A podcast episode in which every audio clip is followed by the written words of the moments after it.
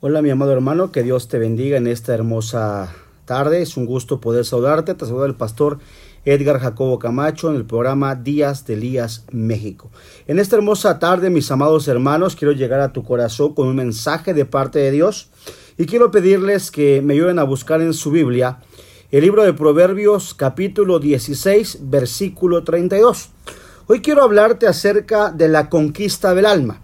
Fíjate, mi amado hermano, que cuando hablamos de la conquista, es muy importante mencionar que existen aspectos externos, pero también existen aspectos internos que debemos de conquistar.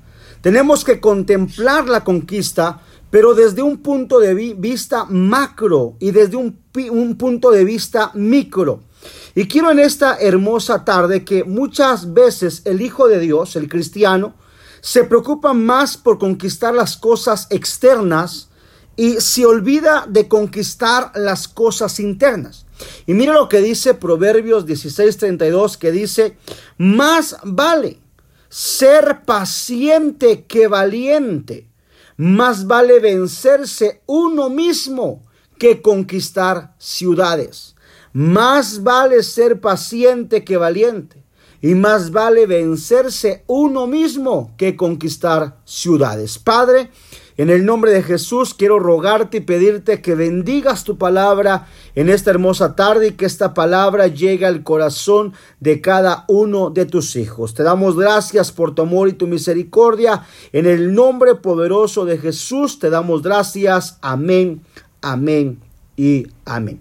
Mira mi amado hermano, es necesario poder reflexionar y poder meditar que muchas de las veces cuando nosotros hablamos del ser integral del ser humano, usted sabe que tenemos, eh, el ser integral está compuesto por alma, espíritu y cuerpo. Dice 1 de Tesalonicenses 5:23 que el Dios de paz os santifique por completo en todo vuestro ser, espíritu, alma y cuerpo.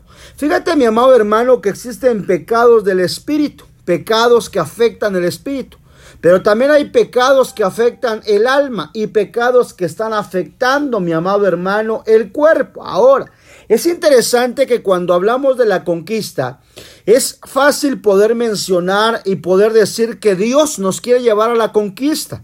Esfuérzate y sé valiente, dice Josué capítulo 1. Pero es necesario que cada uno de nosotros podamos entender que cuando hablamos de la conquista, no solamente nos tenemos que preocupar por las cosas externas. Dice Proverbios, más vale ser paciente que valiente. Más vale vencerse uno mismo que conquistar ciudades. Fíjate, mi amado hermano, que es necesario poder vencerse uno mismo. Porque hay áreas en nuestra vida que todavía no han sido ministradas de parte de Dios hacia nosotros. ¿Por qué? Porque muchas de las veces nosotros creemos que estamos bien. Pero dice Proverbios 16:32, mi amado, mejor es el que tarda se aira que el fuerte, y el que se enseñorea de su espíritu que el que toma la ciudad. Fíjate, mi amado hermano, que cuando estamos hablando de poder conquistar, nuestro, eh, que nuestra ira, esa palabra señorial es la palabra hebrea mashal, que significa gobernar. Es mejor gobernarse uno mismo que conquistar ciudades. De esa palabra mashal significa dominador, significa regir, significa regla, significa dominio, quiere reinar. Quiere decir, amado hermano, que la Biblia nos habla que es mejor poder gobernarse uno mismo que conquistar ciudades. Usted puede ganar almas para Cristo y gloria a Dios porque el Señor nos mandó a ganar almas para el Señor. Pero ¿qué pasa con las áreas internas que todavía nosotros no hemos conquistado? Aquellas áreas que nosotros todavía no hemos gobernado. Cuando hablamos de la conquista, amado hermano, es necesario que podamos conquistar nuestra alma e, e, internamente. Porque nuestra alma es importante conquistarla, es importante gobernarla, mi amado hermano. Es importante que usted recuerde que el alma está integrada por nuestra mente. Por eso la Biblia dice en Efesios 4:23, renovaos en el espíritu de vuestra mente. Otra versión dice, cambiemos completamente nuestra forma de pensar. ¿Por qué? Porque la mente puede estar, amado hermano, atada a las cosas pasadas. Cuando hablamos del alma, también hablamos de nuestras emociones, nuestro intelecto, nuestra voluntad, nuestros sentimientos. Y de alguna manera estamos hablando también de nuestro carácter. Estamos hablando, amado hermano, de poder conquistar nuestro carácter. Estamos hablando de poder conquistar nuestro temperamento, amado hermano, para poder conquistarse uno mismo y poder conquistar entonces lo que Dios tiene para nosotros. Es necesario que usted medite en esta tarde, porque muchas de las veces, mi amada iglesia, no podemos conquistar nuestro temperamento, no podemos conquistar nuestro carácter. Es una manera interesante que cuando yo miro esa palabra en Proverbios 16:32, me llamó muchísima la atención la, la traducción Kadosh israelita. Porque la traducción Kadosh en Proverbios 16:32 dice así: Aquel que controla su carácter es mejor que el héroe de guerra. Y aquel que gobierna su temperamento es mejor que el que captura una ciudad. Aquí hay dos cosas bien interesantes que usted tiene que meditar. Una de ellas es que la Biblia dice que nosotros tenemos que aprender a gobernar o a poder eh, controlar nuestro carácter. Cuando hablamos de carácter, estamos hablando de las cualidades o circunstancias que indican la naturaleza propia de nosotros. Queremos decir que entonces hay rasgos, hay cualidades, hay circunstancias que tenemos que cambiar, tenemos que controlar. También habla de la manera de pensar, de actuar de una persona. Que, ¿Cómo es la forma en la cual tú actúas cuando alguien te hace algo? ¿Cuál es la forma en la cual tú actúas cuando alguien te maldice o cuando alguien te dice una mala palabra o te está recordando a la mejor hasta tu madrecita, ¿verdad, mi amado hermano? ¿Cuál es la forma en la cual tú estás actuando en, e, en este momento? Y eso lo forma tu carácter. Pero también la Biblia dice que tenemos que gobernar nuestro temperamento y el temperamento es el carácter o manera de ser de una persona. Mira, hay gente que tiene un talento para poder servir en la casa de Dios como usted no se imagina. Si usted supiera la, eh, capacidad, la potencialidad que usted tiene. El gran problema es que hay mucha gente que tiene potencialidad, tiene dones, tiene ministerio, pero no ha entendido y no ha aprendido a gobernar su carácter, a controlar su carácter, a controlar su temperamento. Y el temperamento y el carácter es lo que te hace ver mal en, en tu ministerio en tu vida como persona. Es necesario que usted pueda vencer, pueda gobernar su temperamento y pueda controlar también su carácter. En la Biblia podemos ver, mi amado hermano, que existen personas que fueron valientes, hombres que fueron guerreros, que fueron héroes, que fueron conquistadores hombres de Dios que fueron llamados a conquistar, hombres de Dios que fueron llamados a hacer grandes hazañas en toda la historia que quedaron grabadas. Pero de alguna manera, cuando usted mira a estos hombres, de alguna manera, ellos no pudieron conquistarse a sí mismos. ¿Cuál fue su consecuencia? Fue fatal. Mire lo que dice el libro de Hebreos, capítulo 11, Hebreos 11, capítulo 11, versículo 32. Me llamó la atención en Hebreos 11, 32 que dice, ¿y qué más diré?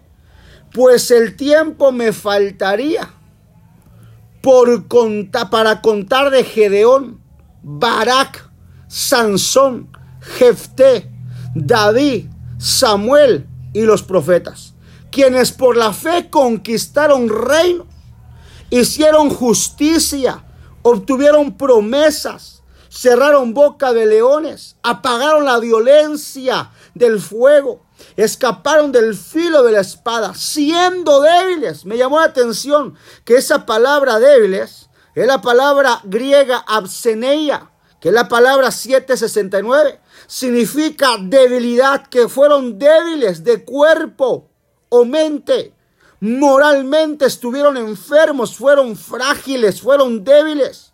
Fueron hechos fuertes, también dice la Biblia. Se hicieron poderosos en la guerra, pusieron en fuga a ejércitos extranjeros, dice la palabra de Dios. Hombres que hebreos dice que fueron hombres. Amado hermano, que tuvieron que conquistar ciudades. Pero cuando usted analiza su vida, la vida de Gedeón, la vida de Sansón, en este caso de, de este hombre llamado Barak, se da cuenta que fueron hombres que no fueron capaces de conquistarse a ellos mismos. Mira Saúl David, que un hombre que era el dulce cantor de Israel, un hombre de parte de Dios poderoso, mi amado hermano, que conquistó naciones, que, que conquistó reinos, pero que tuvo debilidades sexuales en su vida. Miras a un Sansón que tuvo errores letales al punto de terminar su carrera de una manera muy lamentable. Cuando usted lee, el libro de jueces del capítulo 13 al 16 se va a dar cuenta de los grandes errores fatales. Uno de ellos lo encontramos en jueces capítulo 16 versículo 18 y me llamó la atención viendo Dalila, estamos hablando de Sansón, que, que él le había declarado todo lo que había en su corazón mandó llamar a los príncipes de los filisteos diciendo, venid una vez más, porque él me ha declarado todo lo que hay en su corazón. Entonces los príncipes de los filisteos vinieron a ella y trajeron el dinero, dice la Biblia, en sus manos. Mire, amado hermano, que uno de los errores que cometió Sansón y que lo representó es perder sus ojos. Cuando hablamos de perder los ojos, es de que Sansón perdió la visión. Este hombre perdió la visión. Él había nacido para ser un libertador del pueblo de Israel. Pero amado, su debilidad en que siempre se fijó en las filisteas, lo llevó a perder sus ojos. Hay mucha iglesia de Cristo en este tiempo, jóvenes, que están perdiendo sus ojos por enamorarse de personas filisteas. La Biblia dice, no, suya, no os unáis a yugo desigual. Pastor, ayúdeme a orar, dice los jóvenes, para que esta muchachita se convierta, hermano. Entendamos, no os unáis a yugo desigual. Yo le digo a la iglesia de Cristo ahora, ¿usted cree que existe gente que probablemente mi amado hermano dice, yo me quiero casar con una que no es cristiana. Y yo le digo, la Biblia dice que el Dios de este mundo es Satanás. Y si la gente que no acepta a Cristo es hijo de Satanás, quiere decir que entonces tu suegro sería Satanás. Y yo como suegro no quisiera Satanás. Y eso es lo que, lo que hacía Sansón. Sansón fue llamado a ser libertador. El problema que alcanzó muchas victorias, el gran problema era de su debilidad, de su carácter, que él no pudo cambiar su manera de actuar, siempre se fijó en las filisteas. Sansón perdió sus ojos. Hay jóvenes, iglesia que está perdiendo su visión en este último tiempo. Fue objeto de burla y que concluyó en la vida de este hombre con su muerte. Fue haber revelado lo que había en su corazón. Porque aquí lo dice, declarado porque Él me ha declarado todo lo que había en su corazón. Ese fue el error más grande que este hombre cometió. Abrir su corazón con la persona incorrecta. ¿Qué quiero decir? Que no supo refrenar su lengua. No supo poder de refrenar, detener sus labios, descubriendo sus secretos a quien no debía. Hay gente que se, ministra con la gente que no debe de ministrarse y eso te mete en problemas, eso te mete en tomar decisiones que son, no son correctas. ¿Qué hizo Dalila? Que viendo que él había declarado todo lo que había en su corazón, ¿qué hizo? Mandó a llamar a los príncipes de los filisteos diciéndole, venid una vez más porque Él ahora me ha declarado todo lo que hay en su corazón. ¿Qué fue, amado hermano? La manifestación de la falta de dominio interno, de guardar silencio, de refrenar su lengua, o sea, la falta de conquista de su alma interiormente hablando, se vino abajo al no poder refrenar su boca. Es decir, iglesia, que no pudo conquistar su lengua. Este hombre decía las cosas. Hay gente que cuando le confiesan algo quiere comenzar a declararlo. Y dicen, pastores, que yo no, yo no soy mentiroso, yo no soy chismoso, no quiero ser comunicativo, pero quiero confesar esto a los hermanos para que me ayuden a orar. No, si te lo confesaron, guarda silencio. Y tú, mi hermano, que te estás confesando con las personas incorrectas, que estás abriendo tu corazón, refrena tu lengua, ministrate con la cobertura que tienes en casa, ministrate con alguien ungido de parte de Dios, que tenga el Espíritu y te dé consejos de parte de Dios. Ahora, considerando que la falta de conquista en lo micro va a causar un daño en la macro. Observemos, mire lo que dice Santiago, capítulo 3, versículo 5. Santiago capítulo 3, versículo 5. Así también la lengua es un miembro pequeño y sin embargo se jacta de grandes cosas.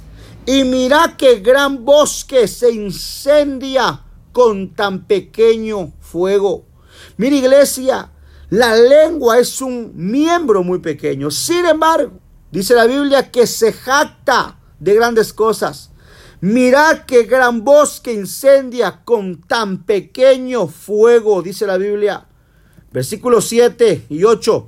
Porque todo género de fieras y de aves, de reptiles y de animales marinos se pueden domar y ha sido domado por el género humano, pero ningún hombre puede domar, que dice la Biblia, la lengua. Amado, es un mal turbulento y lleno, que dice la Biblia, de veneno mortal. Cuando hablamos de veneno mortal, significa fatal. Cuando hablamos de veneno, estamos hablando de herrumbre, estamos hablando de ponzoña, estamos hablando que no se puede domar. En estos versículos de Santiago 3, 5, 7 y 8, es interesante que se habla de la incapacidad de la naturaleza humana para poder conquistar la lengua.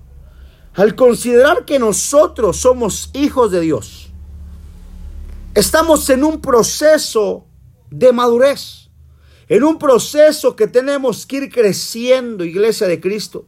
Nos tiene que llevar a una perfección claro, con la ayuda del Espíritu Santo, el cual está conquistando para Dios. Pero tenemos la esperanza de aprender a conquistar nuestro ser interior. Tenemos también que ser capaces de conquistar nuestro ser exterior. Aunque la lengua es un miembro tan pequeño, la palabra nos enseña que, que quien es capaz de conquistarlo también habrá alcanzado la perfección. Por eso Santiago 3.2 dice, porque todos tropezamos de muchas maneras. Si alguno no tropieza en lo que dice, es un hombre perfecto, capaz de refrenar todo que dice el cuerpo.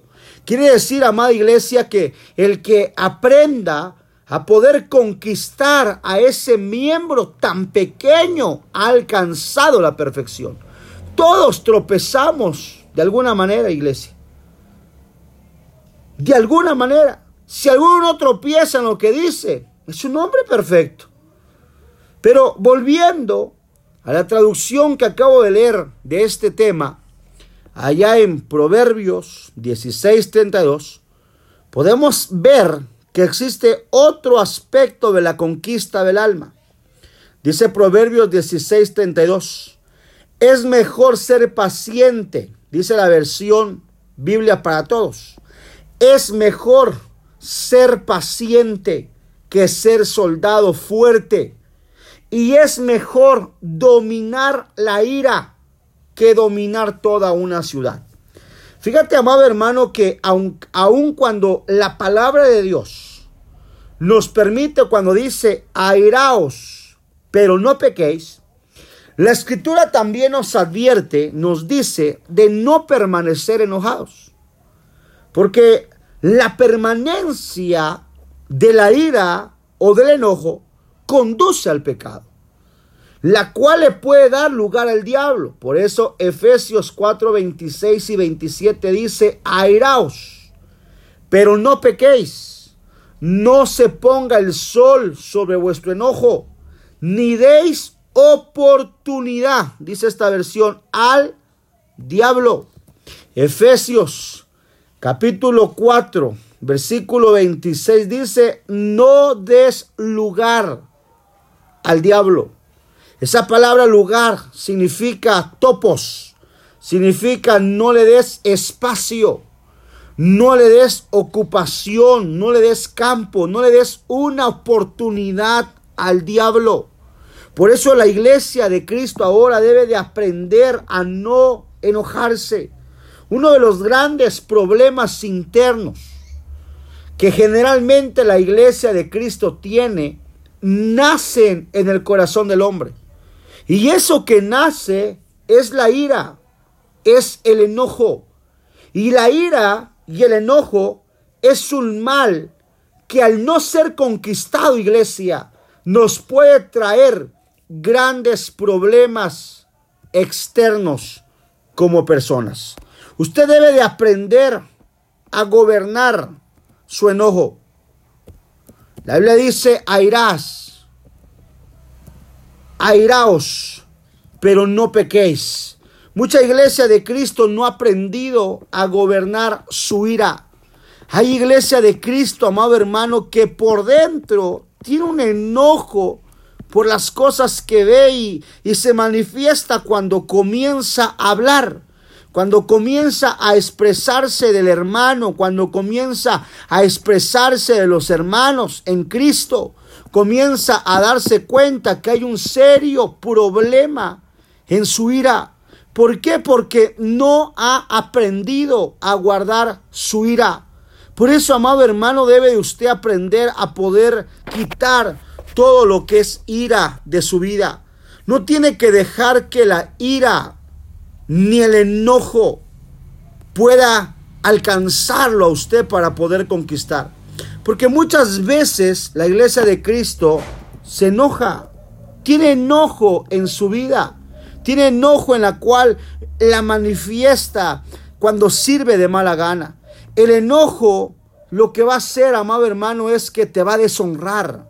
Por eso Proverbios 12, 16 dice, el enojo del necio se conoce al instante, mas el prudente oculta la deshonra. Quiere decir que el enojo te trae una deshonra en el cual te va a dejar fuera de lo cual Dios te ha llamado a hacer.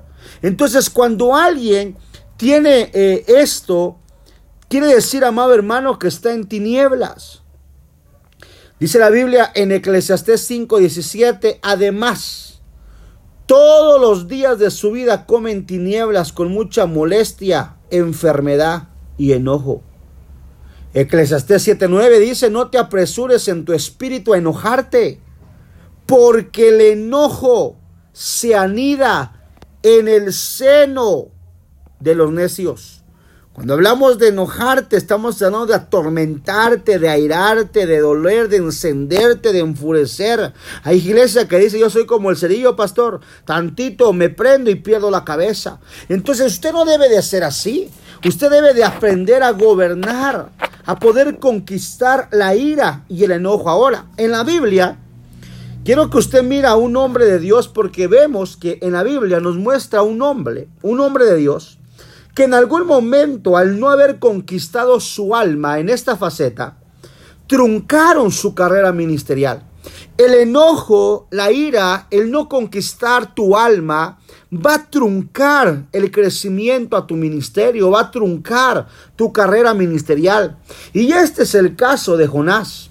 Mire lo que dice Jonás, capítulo 4, Jonás, capítulo 4, versículo 3 y versículo 4, dice la Biblia, y Jonás se levantó y fue a Nínive conforme a la palabra del Señor. Y Nínive, estoy leyendo otro versículo, Jonás 4, 3 y 4. Y ahora, oh Señor, te ruego que me quite la vida, porque mejor me es la muerte que la vida. Y el Señor dijo, ¿tienes acaso razón para enojarte? Mira, iglesia de Cristo, Jonás se enojó contra el Señor. Ahora, iglesia, este hombre truncó su carrera ministerial. la causa de su enojo sin causa la termina pidiendo al Señor que lo mate. Hay iglesia que está pasando prueba. Hay iglesia que está pasando lucha. Hay iglesia que está pasando por alguna enfermedad. Y en su enfermedad, en su dolencia, dice, Señor, si ya quieres, mejor quítame la vida. Y se enoja con el Señor. Entonces, hermano, este enojo lo termina Jonás pidiéndole al Señor que lo mate. ¿Cuánta iglesia de Cristo no por su enojo le ha pedido al Señor que se lo lleve? No le ha pedido a Dios, Señor, si quieres ya no quiero sufrir, mejor ya me quiero ir contigo, ya no aguanto más, prefiero estar contigo allá arriba. Pero no es el tiempo de Dios de que, que partas con Él. Porque si fuera el tiempo de Dios de partir de esta tierra, el Señor ya te hubiera llamado. ¿Tendrás alguna razón para enojarte con Dios como Jonás se enojó? Jonás se enojó, amado hermano, y no debería de hacerlo así. Otro ejemplo lo vemos con el profeta Eliseo, quien terminó su ministerio y su vida enojado. Y el hombre de Dios se enojó con él y dijo, deberías haber golpeado cinco o seis veces. Y entonces hubieras herido a Aram hasta exterminarlo. Pero ahora herirás a Aram solo tres veces. Y murió Eliseo y lo sepultaron. Pero ¿cómo lo sepultaron? Enojado. Mire, segunda de Reyes. Ah, qué tremendo es esto, iglesia. Capítulo 13, versículo 19 y versículo 20. Este hombre de Dios había alcanzado la doble porción de la unción que Elías tenía.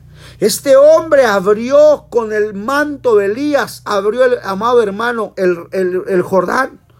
Pero mira iglesia cómo murió. Y el hombre de Dios se enojó con él y dijo, deberías haber golpeado cinco veces o seis veces. Y entonces hubieras herido a Aram hasta exterminarlo. Pero ahora herirás a Aram solo tres veces. Y murió Eliseo y lo sepultaron. Pero ¿cómo murió Eliseo? Murió enojado. Mire hermano, lo más tremendo del ministerio no es poder alcanzar la unción, sino es, no es solamente cómo uno comienza el ministerio, sino cómo uno termina. ¿De qué sirvió a la mejor? Perdóneme lo que le voy a decir para ir cerrando este mensaje. ¿De qué sirvió la doble porción de unción a Eliseo? ¿De qué sirvió ver las grandes maravillas que este hombre de Dios alcanzó como profeta Eliseo? ¿De qué sirvió haber alcanzado todo lo que este hombre alcanzó? Que al final lo, lo sepultaron y murió enojado. ¿De qué me serviría alcanzar todo para el Señor, mi amado hermano, y al final poder morir enojado? Es algo que usted debe de aprender. Es algo que usted debería de meditar. ¿De qué me serviría esforzarme todo el tiempo y ahora poder morir enojado con Dios? ¿De qué me serviría haber alcanzado estadios para Cristo? ¿De qué me serviría haber alcanzado la iglesia más grande de mi ciudad? ¿De qué me serviría haber alcanzado las grandes promesas de Dios y dentro de mí no haber conquistado mi temperamento? Este hombre se enojó contra Dios. Este hombre se había enojado con Dios, mi amado hermano. Qué tremendo sería, iglesia de Cristo, que podamos alcanzar las grandes promesas de Dios. ¿Cuál es el gran detalle? No haberse conquistado uno mismo. No te preocupes por conquistar a los demás. Y no te estoy diciendo que dejes de predicar. Tenemos que seguir predicando el Evangelio de Cristo. Pero también no te olvides de poder conquistar lo que tenemos dentro internamente de nuestro corazón. Es necesario que usted como iglesia de Cristo pueda meditar y la pregunta de hoy sería, ¿cómo queremos morir el día de hoy? ¿Cómo queremos alcanzar a Dios? ¿Y cómo podemos poder terminar nuestra carrera enojados con Dios ¿O cómo deberíamos de alcanzar nuestra carrera, mi amado hermano, si probablemente internamente no nos hemos conquistado a nosotros mismos?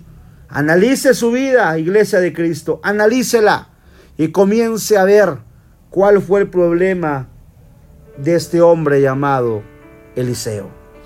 Uno de los grandes ejemplos en la Biblia de un gran hombre de Dios que al final de su carrera no pudo ser conquistado de Canaán, la tierra prometida. ¿Sabe quién fue? Fue Moisés. Y esto, amado hermano, a pesar, a pesar de que había sido el instrumento que Dios había utilizado para sacar a su pueblo de la esclavitud de Egipto. Un hombre que vio las grandes señales de Dios en su vida. Las grandes plagas de cómo Dios estaba con él, mi amado hermano. Un hombre que vio al Señor en el monte Sinaí. Un hombre que vio eh, y recibió su llamado en la salsa que ardía y no se consumía. Ese hombre de Dios no alcanzó las promesas de Dios. ¿Y sabe por qué no la alcanzó iglesia? Porque no conquistó su carácter internamente. Quiero que usted vea lo interesante de este hombre. Porque si usted no conquista su vida, entonces no vamos a poder conquistar lo que Dios tiene para nosotros. Dios utilizó a Moisés como usted no se imagina. Un hombre que vio las grandes promesas de Dios, hermano. Pero a pesar de que había sido el instrumento que Dios había usado, a pesar de que era un hombre, hermano, que Dios lo utilizó, lo más tremendo es que él había conducido a un pueblo de Israel durante 40 años en el desierto. En un momento de ira, en un momento de enojo, desobedeció al Señor y obró mal delante de él a causa de su temperamento, que no había sido completamente conquistado.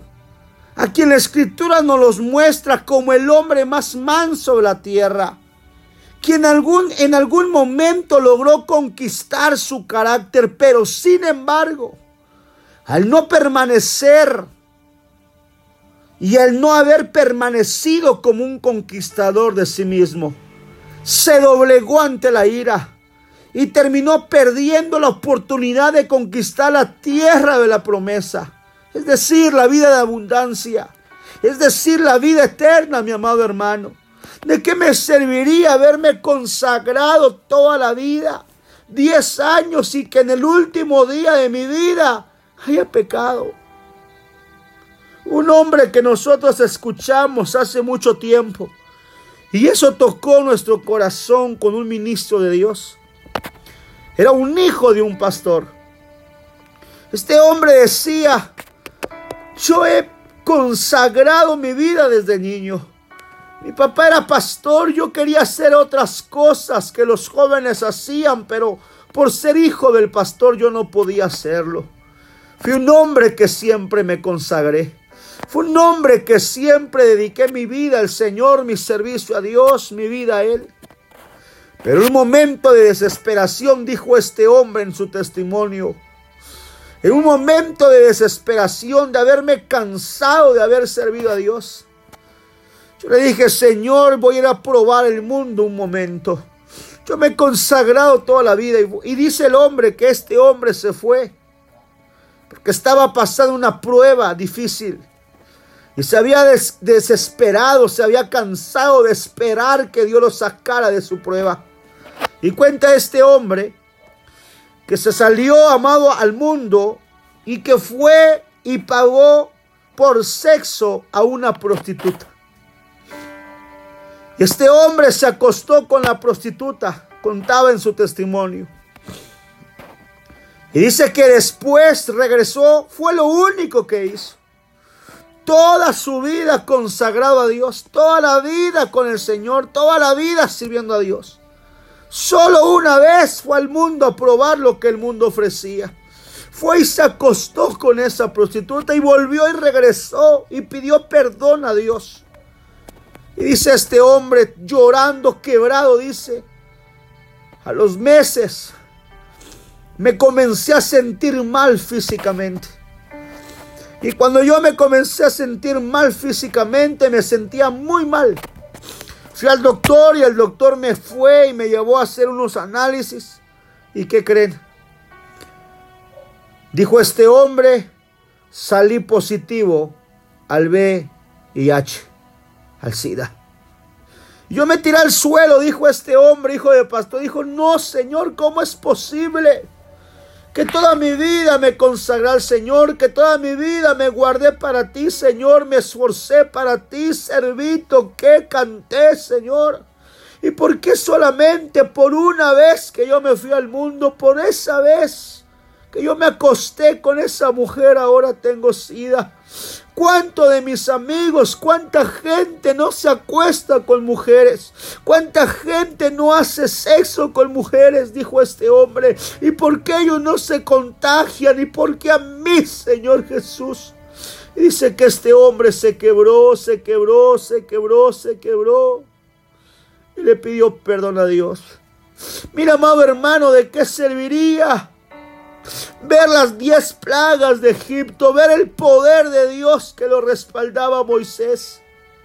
40 años en el desierto, 40 años en ese lugar de escasez, en un lugar árido, viendo cómo la columna de fuego los guiaba por la noche y la nube por el día.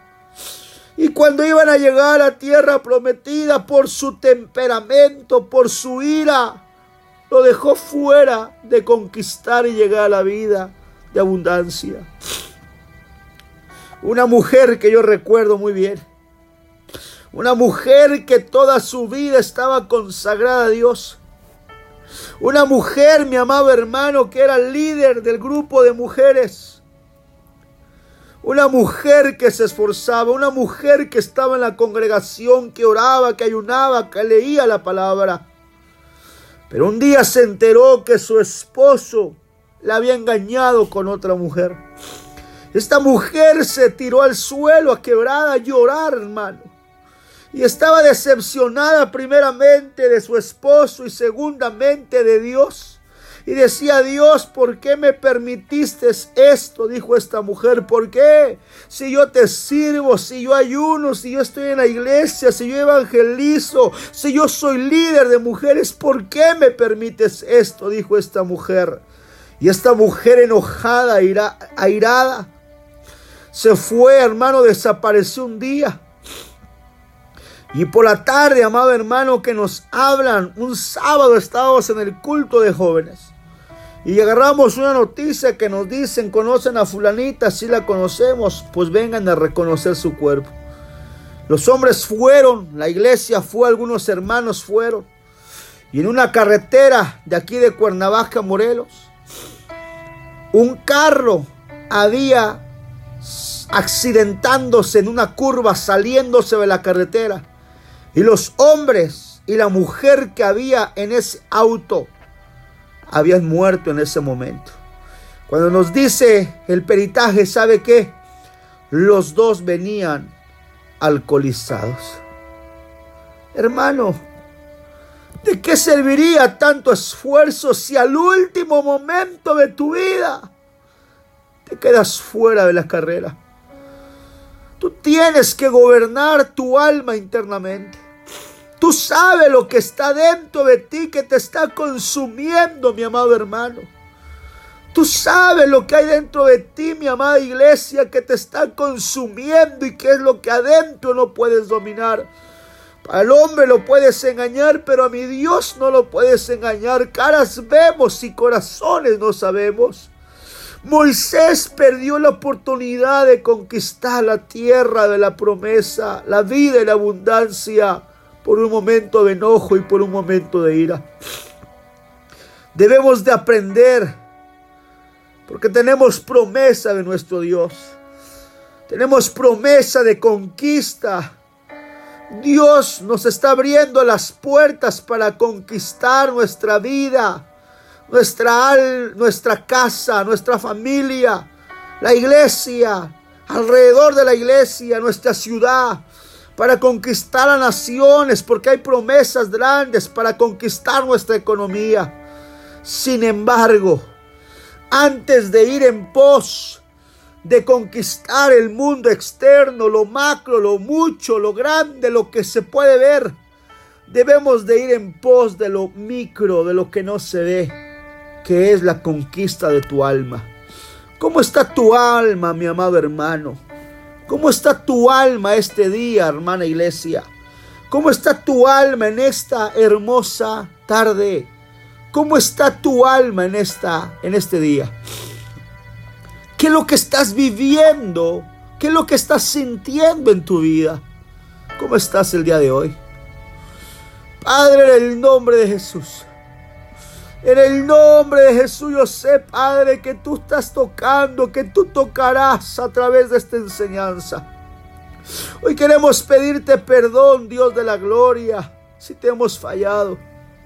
Si Padre todavía hay dentro de nosotros áreas que no hemos gobernado y no hemos conquistado y controlado. Queremos pedirte, Dios de la gloria, que tú nos ayudes a conquistar nuestra, nuestro carácter, nuestro temperamento. No queremos quedarnos fuera de las promesas. No queremos quedarnos fuera del arrebatamiento porque sabemos que el tiempo está cerca. Queremos pedirte que tú nos ayudes, Señor. Te pedimos perdón si estamos enojados, si en algún momento nos enojamos, airaos, Padre, pero no queremos pecar. Te queremos pedir perdón, Señor, en el nombre poderoso, poderoso de Jesús. Toca a tu iglesia, Padre, que esta palabra llegue a su alma, que llegue a su corazón y que ellos puedan reflexionar, que puedan meditar, Señor, que hay cosas más importantes que conquistar, Padre, de ser vistos, de conquistar naciones. Si no nos hemos conquistado a nosotros, a nosotros mismos, Dios de la gloria. Quiero pedirte, Padre bendito, en el nombre poderoso de Jesús, que seas tu Padre el que nos dé la fuerza para poder seguir conquistando nuestra vida internamente, Padre, porque sabemos que el tiempo está cerca, Dios de la gloria.